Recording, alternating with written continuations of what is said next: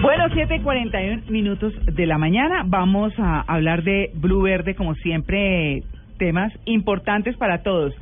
Plantas que se hablan entre ellas. ¿Qué? Bueno, ¿Sí ¿Se fumaron? el chisme no se mueve solo acá, Lourdes,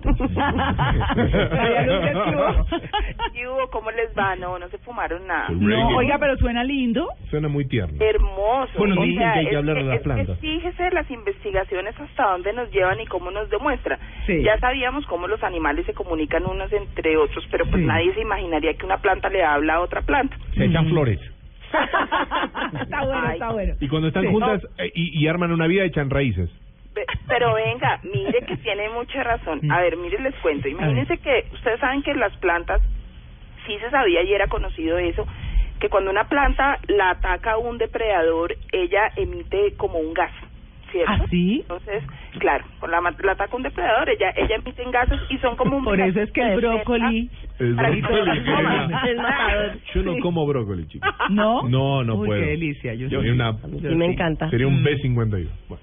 Entonces, bueno, pues imagínense que, que la Universidad de Essex en Inglaterra dijo, no, pues vamos a investigar qué tan cierto es esto. Ah. Ya se sabía que ellas emitían ese gas cuando un depredador las atacaba. Entonces el experimento que hicieron Era que cogían una plantica, la cortaban eh, como como si como si alguien la estuviera atacando, Mm. la meten dentro de una cámara y se dan cuenta que emite ese gas y le metieron otras plantas al lado para ver qué sucedía y resulta que cuando la cortan y la meten ella emite el gas se dan cuenta que las otras plantas emiten exactamente el mismo gas Mm. es decir, que si una está al lado de la otra, le comunica inmediatamente que un depredador la está atacando y que ella debe protegerse. Entonces, ella como mecanismo de defensa emite el gas, la que está al lado emite también el gas, entonces así se van comunicando unas entre otras. Mm. Yo les digo que yo al principio dije, no, esta vaina, esto debe ser un tema como medio esotérico, yo no creo en esto.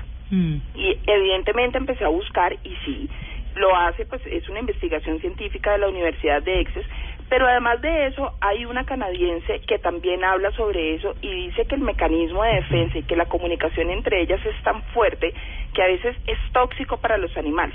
Mm, vea pues. Es, ¿Qué tal? es con un grado un- con un grado muy fuerte de, toxi- de toxicidad, pero además de eso eh, también cuando por ejemplo los árboles son talados, siempre dentro de un bosque hay un árbol que se llama el árbol madre y resulta que muchas veces se llega a hacer aprovechamiento de los bosques y se tala absolutamente todo, pero cuando el árbol madre se ve que ya es talado y si hay unos árboles que están adentro, digamos, en un proceso de crecimiento, inmediatamente ese árbol madre le manda toda la información y toda la fuerza al árbol pequeño ¿Ve? para que quede con toda la información de ese árbol grande.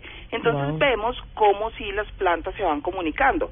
Ahora, ustedes sabían también, por ejemplo, que le dicen, no, no, no, que póngale música a la planta. Sí. No, que toque las plantas. Entonces, los investigadores se han dado cuenta cómo muchas plantas, cuando las tocan, reaccionan y son súper sensitivas ante, ante, el- ante sus manos, por ejemplo.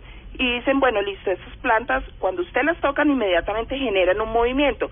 ¿Por qué lo pueden hacer? Porque, por ejemplo, llega un depredador, llega una langosta a una planta, Mm. y se va a parar encima para poder comérsela y ella como mecanismo de defensa genera el movimiento para que la langosta se asuste y se vaya. Ah. Entonces, miren cómo Mire, le voy a contar una historia, María Lourdes. Mi papá fue jefe de colonización del Incora, sí, Se vio con los indios tuneos, eh, bueno, en fin. Cuando vivíamos en el Caquetá, él cuenta que había un árbol, si ellos se quedaban sin agua, muy alto que tenía unos bejucos muy largos, gruesos. Y si se cortaban esos bejucos, Tenía salía agua. agua pura. Ah. Mm. Entonces, ¿qué había que hacer? La planta cuando se percataba de que había hombres cerca o de pronto animales, pero pues para ellos la experiencia eran ellos, se subía el agua, se iba. ¿Ah, sí? Entonces sí, ¿En entonces tenían que hacer mucho silencio, tener un machete a la mano y una vasija. Y la rapidez. Para Y- Claro. Claro. exacto. Y en un segundo le hacían un corte diagonal y caía todo el agua y podían beber agua absolutamente pura.